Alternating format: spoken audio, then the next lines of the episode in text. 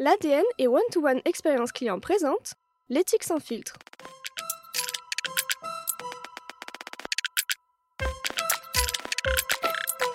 Bonjour à toutes et à tous et bienvenue dans l'éthique sans filtre, le podcast qui s'intéresse à l'intelligence artificielle et à la data au prisme de l'entreprise.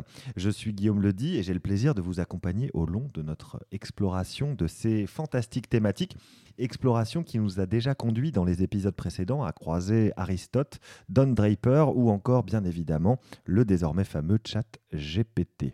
Ce podcast est né d'une volonté de déchiffrer les enjeux auxquels les professionnels du numérique font face et l'on peut dire que les défis sont nombreux et qu'ils s'accumulent. Parmi eux, un terme fait depuis quelques années son apparition, celui de numérique responsable. Alors non, on ne parle pas d'un numérique qui range sa chambre et qui sait tenir son budget, mais bien d'un secteur qui doit prendre conscience de son impact sur la planète et également sur la société. Il y a quelques mois, j'assistais à un débat sur la nécessité ou non de développer des projets Web3 au regard de l'urgence climatique. Si les NFT semblent déjà être passés de mode et que le métavers ressemble un peu au désert des Tartares à l'heure actuelle, la consommation énergétique nécessaire au déploiement des cryptoactifs et la gourmandise des outils d'intelligence artificielle en termes de puissance de calcul posent aujourd'hui de nouvelles questions.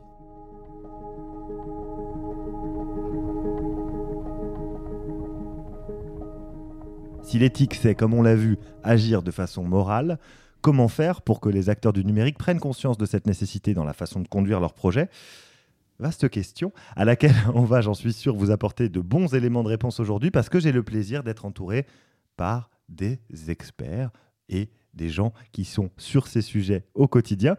Je vais commencer par vous, Romane Clément, bonjour. Bonjour. Vous êtes cofondatrice de l'agence euh, Control S, qui s'écrit CTRL-S, si jamais euh, les gens veulent la chercher sur Google.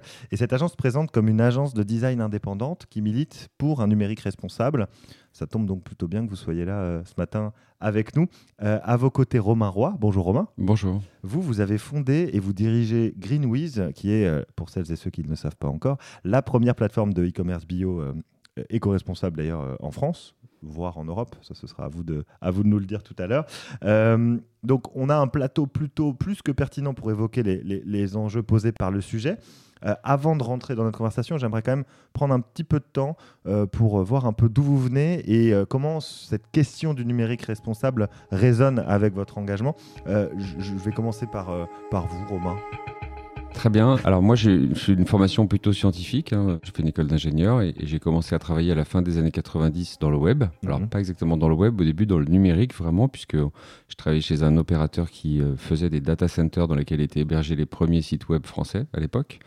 Donc j'ai connu le numérique euh, très tôt, enfin en l'occurrence à ses débuts, je suis très vieux, du coup, notamment par rapport à, Roman.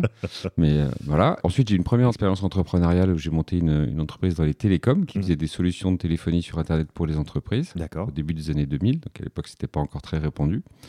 Et ensuite j'ai monté en 2008 Greenwiz, justement parce que euh, ayant vu un certain nombre de projets numériques ou pas numériques, de projets entrepreneuriaux, j'ai eu envie de concilier euh, le numérique, euh, l'entrepreneuriat et les valeurs. Et donc, il a fallu trouver un projet qui permettait de combiner les trois et d'essayer de, de montrer que d'une part, il était possible d'avoir un impact avec un projet entrepreneurial et qu'il était possible aussi de rester fidèle à ses valeurs et à ses engagements tout en euh, montant un business qui fonctionne. Et parmi les valeurs, on le verra tout à l'heure, il y a évidemment celle de euh, la nécessité de protéger la planète et l'environnement, et ce depuis un certain temps. C'est la principale valeur même, c'est la valeur qui a sous-tendu le projet à l'origine, puisque le projet au tout début, c'était l'idée de, de vendre des produits écologiques. Ça s'est transformé ensuite, euh, grâce à nos clients, en des produits bioalimentaires, mmh. et, et maintenant ça couvre vraiment tout le spectre de la consommation responsable.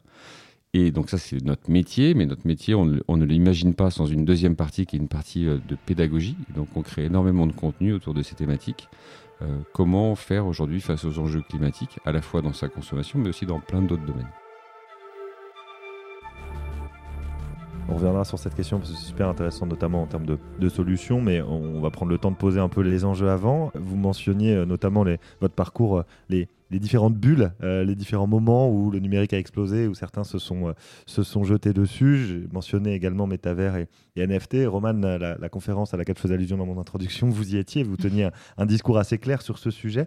Vous, vous avez fait votre engagement, votre activité euh, euh, professionnelle. Est-ce que vous pouvez nous raconter comment ça s'est passé et pourquoi vous, avez décidé de vous jeter à corps perdu dans la défense du numérique responsable? Euh, bah, c'est vrai que du coup, on s'est fondé en, 2020 avec trois associés. On a, on a cofondé Controless. Euh, donc c'est vraiment notre cœur de métier, le numérique responsable. On travaille quotidiennement sur les enjeux de responsabilité du numérique. Et tout ça, c'est un peu parti d'un constat, celui que le numérique, c'est l'un des derniers secteurs où on pensait qu'on pouvait vivre une démesure euh, décomplexée, notamment grâce à la dématérialisation, mmh. et qui au final s'avère être celui dont les usages et le matériel permettant euh, ces usages, donc l'ordi qui me permet d'intégrer le, grand monde de l'Internet, bah, en fait, sont parmi les plus désastreux pour notre écosystème écologique.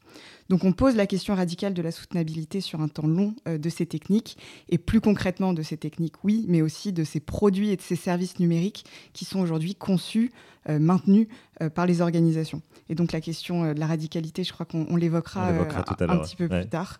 Mais du coup, on va vraiment questionner le recours systémique et on va intégrer aux méthodes de conception de ces produits et services numériques des critères environnementaux et sociétaux parce que tout ce qui est euh, ces externalités négatives, environnementales, sociales, sont des, grands impensés. Mmh. Euh, on a les usages induits, les effets rebonds. Euh, je dis souvent que l'effet rebond, c'est un peu le point Godwin des sujets numériques responsables, mais peut-être qu'on en reparlera.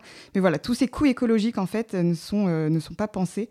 Et le numérique vit un peu sa petite vie loin des objectifs RSE qui sont fixés par les organisations. Et ça doit être absolument remis en cohérence quand on connaît et quand on comprend l'impact environnemental du numérique. Aujourd'hui, rien n'est fait pour que ce soit visible. C'est immatériel, c'est intangible, on a l'impression que c'est automatisé. Mais dans les faits, ce n'est pas du tout le cas.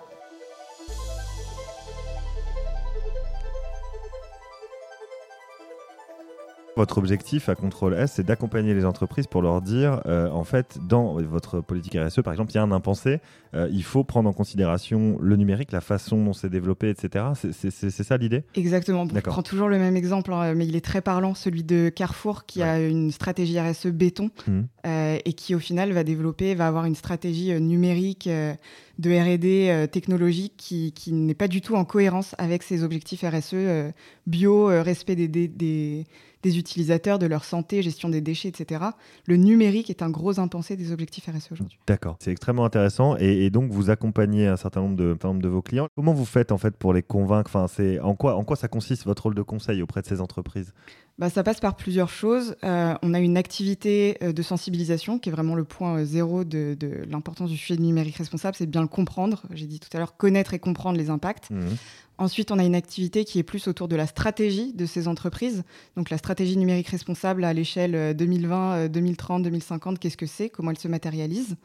Et ensuite, on a un design studio où là, on met les mains dans le cambouis quand il s'agit de refondre ou repenser euh, les produits et les services numériques euh, de ces entreprises à l'aune des, limites planétaires. Et concrètement, du coup, ça passe par une meilleure gestion, je suppose, de la donnée, ça passe par euh, de l'éco-conception, c'est ce genre de choses que vous allez mettre en œuvre ou ça peut être carrément une autre vision de la façon de produire avec le numérique? Bah Ça, c'est l'idéal. Hein. Nous, on, pense que l'éco-conception, elle se situe beaucoup dans la question. on dit le design est dans la question. Euh, ça peut passer par ces logiques d'éco-conception qui sont un petit peu, un petit peu euh, classiques, mhm. mais ça peut aussi passer par euh, de la prospective, justement, des changements un petit peu plus radicaux sur les racines du, numérique, sur pourquoi il est là, pourquoi on l'utilise systématiquement, pourquoi on ne le questionne pas, etc. Donc ça, c'est vraiment des, des choses qu'on essaie de gérer et on lance notamment des labs, on appelle ça des labs sectoriels, où plutôt que d'aller voir toutes les institutions d'un même secteur pendant les 15 prochaines années et leur vendre sensiblement la même chose autour des enjeux numériques responsables, on les réunit dans un programme de recherche-action de 8 mois pour réfléchir à leurs euh, problématiques numériques responsables.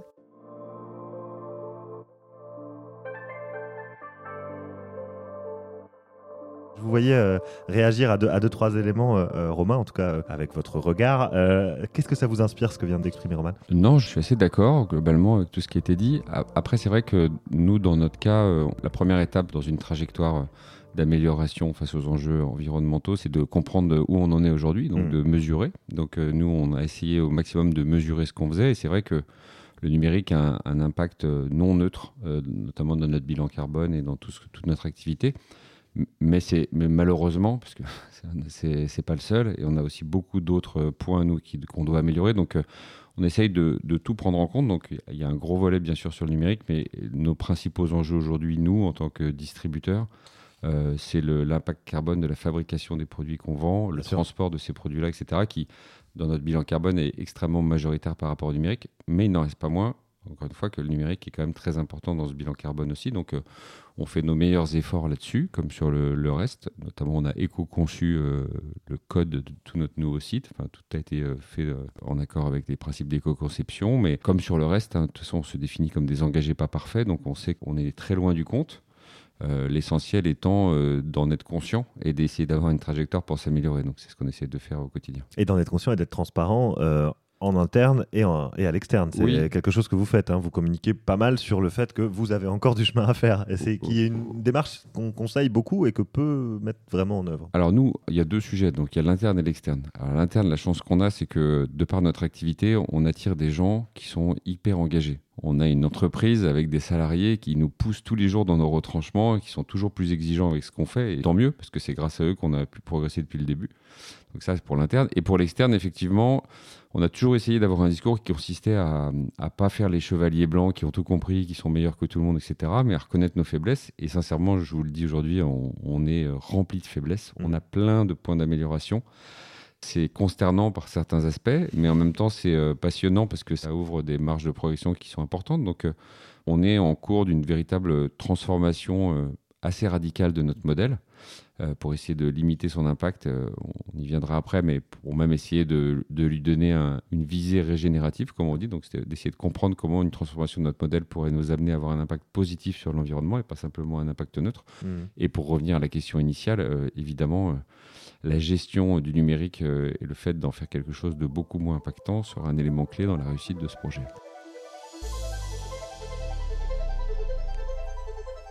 On en reparlera un petit peu plus avant tout à l'heure. Euh, quand on parle de, transformation radicale, en ce moment, on parle pas mal d'intelligence artificielle. Est-ce que là-dessus, vous avez euh, un positionnement euh, dans l'utilisation et de l'intelligence artificielle et aussi des bases de données, puisque vous avez pas mal de clients. Donc, quand on parle d'éthique, du numérique, il y a aussi ces notions qui rentrent en jeu. Ça, c'est des choses auxquelles vous réfléchissez. C'est Greenwiz aussi? Oui, bien sûr. Comme toute technologie, si elle est bien opérée, donc en réfléchissant à son impact et avec un objectif euh, vertueux, ça peut être très bien. Mmh. Euh, le problème, c'est qu'en général, euh, c'est pas fait avec un objectif vertueux et c'est pas fait de manière vertueuse. Donc la, question, c'est comment est-ce qu'on l'utilise? Nous, pour l'instant, on essaie d'en avoir un usage parcimonieux, mais d'en avoir un usage qui est complètement à destination de notre modèle pédagogique notamment. Et donc, je sais qu'il y a des équipes qui créent du contenu, qui l'utilisent aujourd'hui un petit peu pour se faciliter la tâche et aller plus vite, être en capacité de créer plus de contenu. Après, euh, encore une fois, c'est des choses qu'on a remis euh, dans la balance en essayant de mesurer un peu ce que ça représentait en termes d'impact, le mmh. fait d'utiliser ça. Donc pour l'instant, aujourd'hui, on est presque plus sur des phases de test, de, mesure de quel, est quel, effet positif on peut en tirer dans notre logique d'éducation sur ces questions euh, environnementales, versus quel est l'impact de, de, cet usage. donc pour l'instant, en interne, la question n'est pas tranchée. Et chez vous, à Control S, vous devez voir euh, arriver ces mouvements entre euh, les NFT, euh, le Web 3, toutes, les, toutes ces promesses qui sont faites les unes à, la suite des autres. L'intelligence artificielle, on soupçonne qu'on est quand même sur une révolution d'une ampleur assez majeure. est-ce que vous, pareil, vous vous saisissez de cet enjeu-là? Et est-ce que vous vous dites, bon, ça, ça, continue, il va falloir continuer à prendre notre bâton de pèlerin et à dire, attention, sur ces sujets-là, il faut aussi éviter de peut-être trop déployer euh, d'outils euh, qui consomment un certain nombre d'énergie, de, données. Exactement, et j'adhère à, beaucoup de, choses qu'a dit, euh, dit Romain. Je pense que le seul problème avec l'IA aujourd'hui, c'est qu'elle n'est pas capable de nous proposer un nouveau modèle de société. Alors c'est ce dont on a besoin mmh. pour faire évoluer nos pratiques, du moins c'est ce que je pense. Et donc, voilà, l'utiliser avec parcimonie, essayer d'en réduire l'impact environnemental. On a vu notamment en termes de, de consommation d'eau, de consommation énergétique, euh, si vous avez traîné sur un canal Discord pour euh, du mid-journée, vous, avez vu le nombre de requêtes sur une seule chaîne qui, sont faites en, 10 minutes. C'est absolument fou. Donc on est typiquement dans l'effet rebond de facilité d'accès à l'IA avec des prompts en langage naturel très, très faciles. Alors je vais vous interrompre, ça fait deux fois que vous parlez d'effet rebond. Je pense qu'il faut peut-être juste préciser un petit peu ce que c'est en termes de technologie. Enfin, de technologie L'effet rebond, c'est le fait de se dire qu'on va rendre plus accessible économiquement ou plus facile d'accès une technologie. et au final, les effets vont être complètement annulés par ce truc-là. J'ai un exemple à nouveau, je pense que J'aime bien parler par l'exemple parce que généralement ils sont, ils, sont, ils sont concrets, mais le passage de l'écran à tube cathodique à l'écran euh, LCD, c'est un très bon exemple de l'effet rebond puisqu'on s'est dit, c'est fou, ce passage d'une techno à l'autre va nous permettre un gain énergétique euh, de, de deux à trois fois. Euh, c'est une techno qu'il faut absolument, absolument mettre en place pour générer un impact environnemental moins important. Le fait est que, en fait, euh, ce, gain énergétique, c'était à diagonale euh, similaire. Hmm. Or, le passage à l'écran LCD a permis des diagonales bien, bien, bien, bien plus importantes. Et des tailles d'écran plus importantes. Des tailles d'écran, voilà, quand je dis diagonale, c'est hmm. la taille d'un coin de l'écran à l'autre. Et puis surtout, une luminosité euh, permise qui était accrue. Et donc, en fait, les gains énergétiques revendiqués au départ ont été complètement annulés par, par ces nouvelles possibilités. Donc ça, c'est un exemple très caractéristique, mais cet exemple, il peut être donné dans, dans beaucoup d'autres cas d'usage. Donc l'innovation va pas euh, tout le temps vers euh, une meilleure prise en compte de ces nouvelles contraintes, j'allais dire, enfin qui ne sont pas si nouvelles que ça, mais on ne met pas ces contraintes euh, au début du développement des projets. C'est très compliqué d'aujourd'hui avoir une vision sur les usages induits, sur les effets rebonds, sur les externalités négatives d'un produit qu'on lance, tout simplement parce qu'on ne sait pas aussi comment il va être saisi, comment il va être utilisé, comment il va évoluer. Il va aussi souvent sortir un peu de, la main du concepteur et de la conceptrice. C'est vraiment quelque chose qui est difficile à prendre en compte, mais qu'il faut s'atteler à faire aujourd'hui.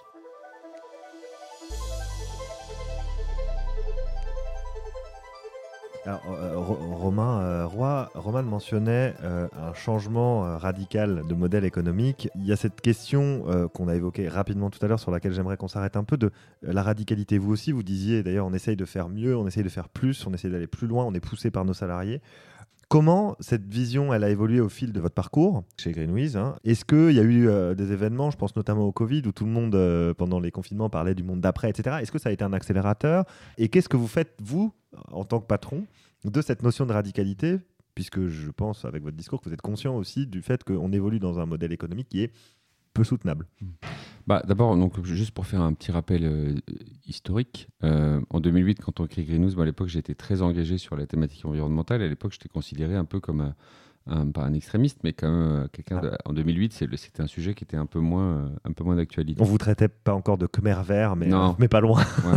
et, du coup, on a commencé, et, et j'avoue qu'on s'est un peu bercé on s'est un peu bercé, on s'est laissé bercer un peu par le fait qu'on avait l'impression qu'on était très engagé mmh. Mmh. et, je pense qu'au fil du temps, on a perdu un peu euh, le niveau d'engagement qui était euh, exigé euh, par les enjeux climatiques. Et effectivement, le Covid a eu ce côté positif qu'on s'est retrouvé chez nous à réfléchir et à se dire, mais en fait, on est complètement loin du compte maintenant et, on, et voilà, on s'est laissé endormir. Et il faut absolument qu'on réagisse et qu'on reprenne le problème à, bras le corps. Et donc, on, a fait un certain nombre de choses. On est devenu société à mission pour essayer de redéfinir collectivement une raison d'être qui fasse sens. On a, on a rejoint un mouvement qui s'appelle la Convention des entreprises pour le climat avec 150 entreprises de tout, tout secteur et toute taille, dont le but a été d'essayer de comprendre comment est-ce que l'entreprise pouvait jouer un rôle dans la transformation de nos modèles et dans, euh, avec une logique de régénération future. Mhm. Et donc, c'est dans ce cadre-là qu'on a établi une feuille de route 2030 qui, pour le coup, est très radicale puisqu'on parle de radicalité, euh, de transformation de notre modèle économique, euh, bien conscient du fait qu'aujourd'hui, notre modèle de e-commerce classique n'est pas du tout